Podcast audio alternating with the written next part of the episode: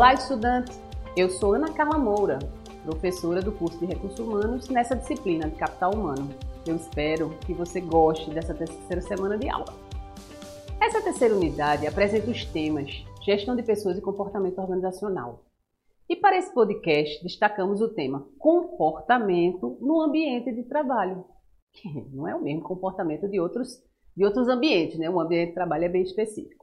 E para abordar esse, esse tema brevemente, escolhi aqui apresentar a vocês uma pesquisa que foi realizada pela Michael Page, que é uma consultoria mundial, ela está no mundo todo, em recrutamento especializado.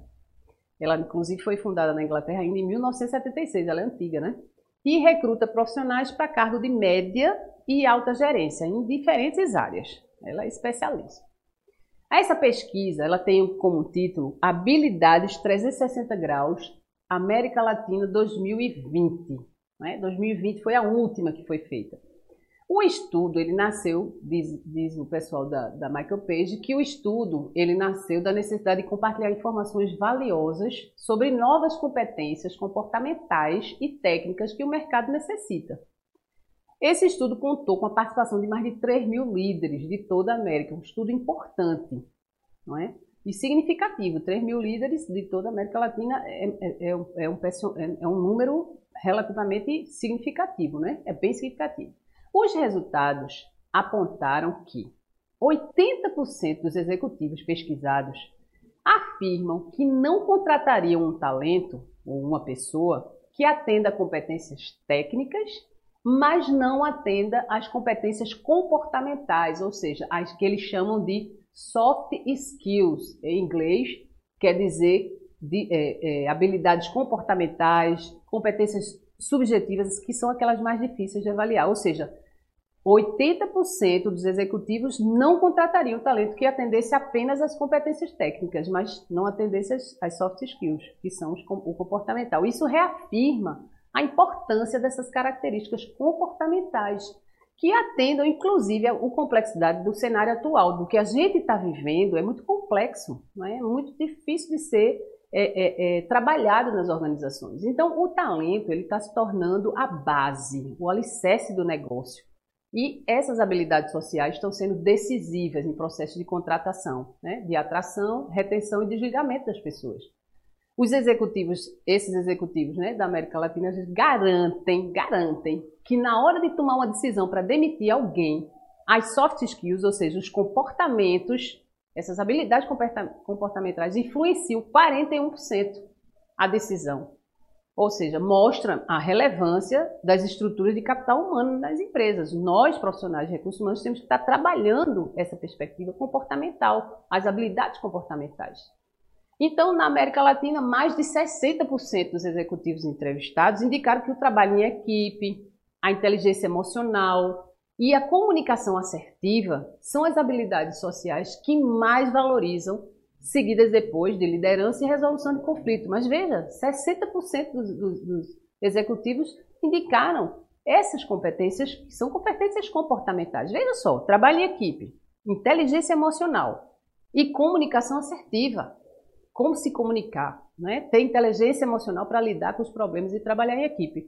Além também da, da questão da liderança e, so, e, resolução de conflitos. Mas, então, o que dizer? E aí, veja, agora vem aqui o, o, a cereja do bolo ou o pulo do gato.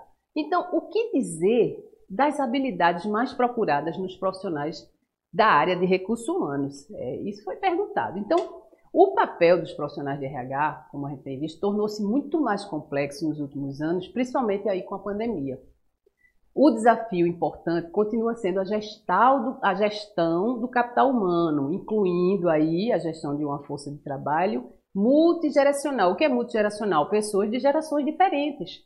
E a crescente relevância de políticas de diversidade e inclusão dentro das organizações, um ponto que a gente conversa inclusive na videoaula e no e-book também. Então vamos lá.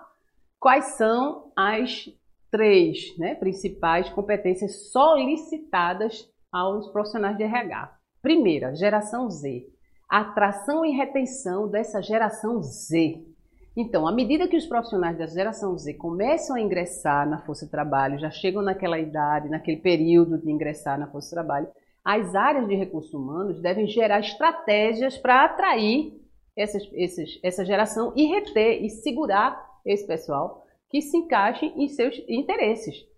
Não, não tem sido algo fácil, tem sido algo desafiante a cada dia. Então, os RHs têm que se preparar para isso. Segunda habilidade é o conhecido People Analytics, que é a análise de pessoas, é a análise de dados de recursos humanos que tem impulsionado, tem ajudado a estratégia de tomada de decisão e, contribui, e contribuição para o desenvolvimento de eficiência de talentos. A partir dos dados que se tem sobre as pessoas, características, perfis, não é? É, é, pronto, as soft skills, que são as características comportamentais, elas podem ajudar numa tomada de decisão e contribuir para o desenvolvimento dessas pessoas.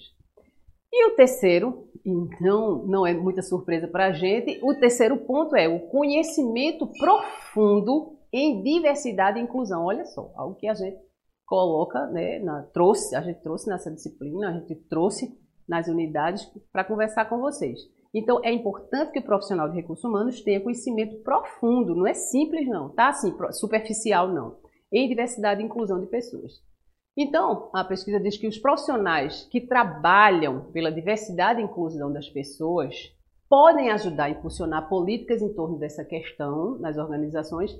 E nas palavras de Stephanie Caswell, acho que não estou errada, que ela é CEO, diretora, né, executiva da Upward, o futuro do trabalho não se trata de diplomas universitários, mas de habilidades humanas e é isso, minha gente. A gente tem que se preparar para esse, esse, essa nova. A gente precisa se preparar para essa nova situação, esse novo cenário que as organizações, que o mundo está vivendo. Não, não dá para dissociar esses dois pontos, tá? Então, só lembrando, os três pontos é atração e retenção da geração Z, People Analytics ou análise de dados de, de pessoas e conhecimento profundo em diversidade e inclusão. Espero que vocês tenham aproveitado o conteúdo da semana e sigamos então para a próxima semana de aula, onde estudaremos sobre gestão do conhecimento capital humano. Um abraço e até lá!